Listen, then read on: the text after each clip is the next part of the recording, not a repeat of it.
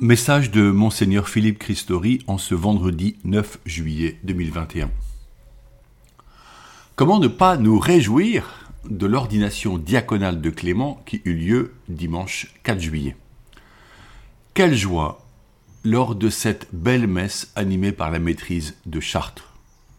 Mais, mais qu'est-ce qu'un diacre? Dans le livre des actes des apôtres, sept hommes sont choisis par les apôtres pour le service des tables ce qui signifie l'entraide envers les pauvres, particulièrement les veuves grecques qui sont seules et loin de chez elles. Aujourd'hui, le service à rendre en tant que diacre ne peut pas se confondre avec la suractivité du monde. Ce ministère invite au silence et à l'intériorité. Il se fait présence auprès des personnes en difficulté. Dans une société dite liquide, lorsque les relations humaines sont plutôt clivées, notre vocation chrétienne est celle de la prophétie. Demeurer en silence et dans le recueillement, à l'écoute de Dieu, ou encore aider autrui chaque jour, quand les jeunes sont attachés à leur casque pour visionner TikTok ou Snapchat, c'est un acte prophétique. Annoncer Jésus Messie crucifié, dont la puissance se manifeste dans l'abaissement, appelé la kénose du Christ, peut paraître vain dans le vide des déserts humains. Mais la parole semée au gré des rencontres s'enracine à notre insu et de manière improbable dans des cœurs assoiffés de vérité et de sens. Ce silence est une parole. Ce silence dispose à l'écoute. Ainsi la parole de vie fait son chemin pour un nouveau printemps de la foi. À l'instar du diacre Saint Étienne, le chrétien devient le porte-parole d'une bonne nouvelle audacieuse et en même temps délicate car la sagesse que nous annonçons n'est pas celle du monde ni la nôtre. Elle est l'annonce d'un visage discret, celui de Dieu fait homme, qui ouvre son cœur particulièrement aux pauvres et aux humbles, à ceux qui veulent le rencontrer et qui le cherchent en vérité. Comme le prophète Ézéchiel, nous sommes consacrés pour aller dire à ceux qui accepteront d'écouter, Ainsi parle le Seigneur. Car ce n'est pas notre parole que nous proclamons. Nous annonçons le Christ qui parle par l'Évangile, le même hier et aujourd'hui. Sous la conduite de l'Esprit Saint, nous le prions de se manifester dans la vie de nos contemporains cela demande un travail de méditation afin que l'Évangile devienne notre nourriture familière au quotidien. Cela est ardu. Peu à peu, si nous faisons cet effort avec constance, la parole devient comme une sève qui coule en nous. Elle éclaire notre pensée et irrigue nos actes. Elle se fait lumière dans notre discernement et notre témoignage. Alors le disciple apporte ce message sur les agoras du monde, là où beaucoup vivent sans jamais venir boire à la source d'eau vive, le cœur aimant de Jésus-Christ. Ces jours-là, l'envoyé se sent faible. Ma grâce te suffit, dit le Seigneur à Saint Paul. On connaît l'ardeur de Paul à annoncer la bonne nouvelle. On voit son courage dans l'adversité. La grâce ne manque pas la présence aimante de Dieu infuse délicatement dans nos propres vies, dans celles de tous ceux que nous rencontrons. Le service du diacre, comme celui du baptisé, est l'expression de notre amour offert. Il exprime la valeur de toute personne vers qui nous sommes tournés. Comme la Vierge Marie, la frêle jeune fille de Nazareth, la grâce est là pour se mettre au service de nos frères en toute hâte, dans le recueillement et le silence, dans l'humilité et la joie. Ceci fait expérimenter la joie de l'Évangile. Comme ces disciples de Jésus, envoyés deux par deux, annoncer le royaume, et qui revinrent le soir tout joyeux. Le pape reprend le précepte de Jésus adressé à chacun de nous. Allez de toutes les nations, faites des disciples, baptisez-les au nom du Père et du Fils et du Saint-Esprit, apprenez-leur à observer tout ce que je vous ai commandé, et moi, je suis avec vous tous les jours jusqu'à la fin du monde. Matthieu 28 au verset 19 et 20.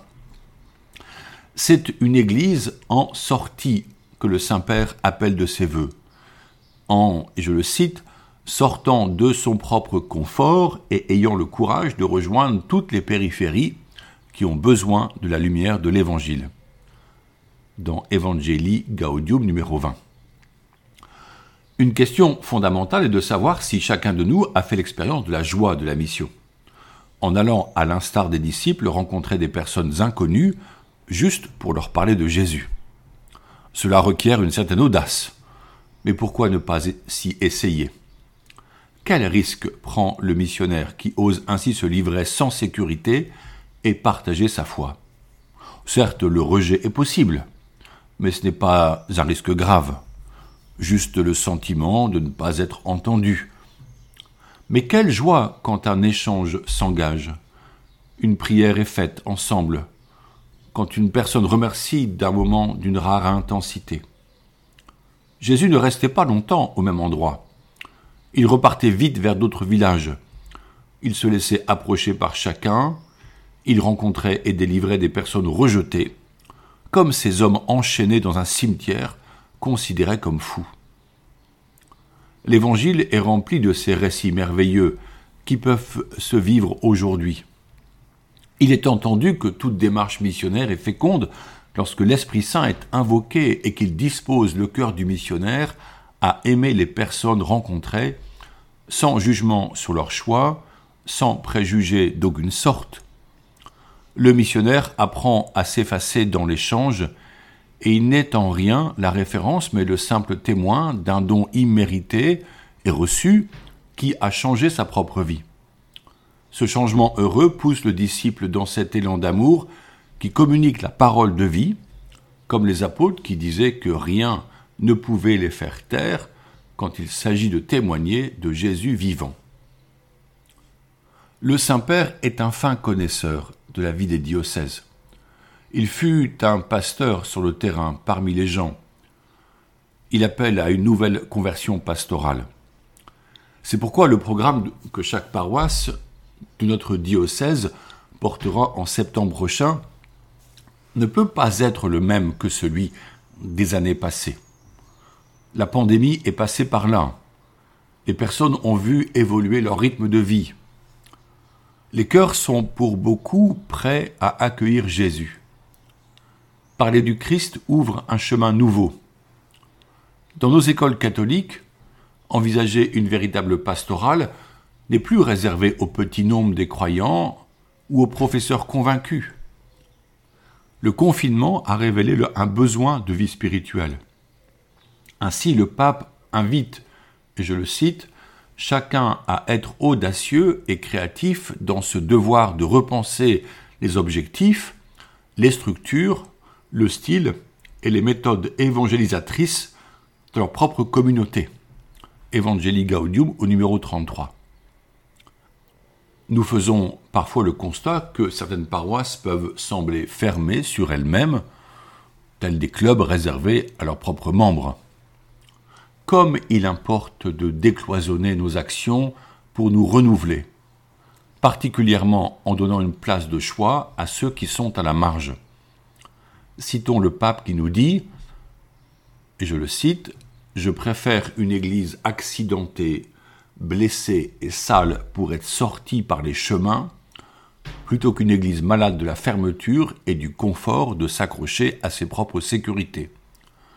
Je ne veux pas une église préoccupée d'être le centre et qui finit refermée dans un enchevêtrement de fixations et de procédures, si quelque chose doit saintement nous préoccuper et inquiéter notre conscience, c'est que tant de nos frères vivent sans la force, la lumière et la consolation de l'amitié de Jésus-Christ, sans une communauté de foi qui les accueille, sans un horizon de sens et de vie.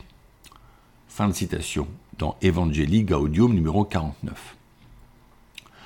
L'Église est une mère pour tous ces enfants venus de tous les horizons de la vie, souvent blessés ou pauvres, là est sa richesse. Dans cet accueil missionnaire, là est la source de la joie. pourquoi ne pas en parler entre nous au sein de nos fraternités paroissiales? Je vous y encourage vivement. Bon chemin et belle créativité missionnaire. Prions toujours avec foi, et je vous propose une fois de plus de prier avec le Père de Grand Maison, la Vierge Marie. Sainte Marie, Mère de Dieu, gardez-moi un cœur d'enfant, pur et transparent comme une source, Obtenez-moi un cœur simple qui ne savoure pas les tristesses, un cœur magnifique à se donner, tendre à la compassion, un cœur fidèle et généreux qui n'oublie aucun bien et ne tienne rancune d'aucun mal. Faites-moi un cœur doux et humble, aimant sans demander de retour, joyeux de s'effacer dans notre cœur devant votre divin Fils, un cœur grand et indomptable, qu'aucune ingratitude ne ferme, qu'aucune indifférence ne lasse, un cœur tourmenté de la gloire de Jésus-Christ, blessé de son amour et dont la plaie ne guérisse qu'au ciel. Amen.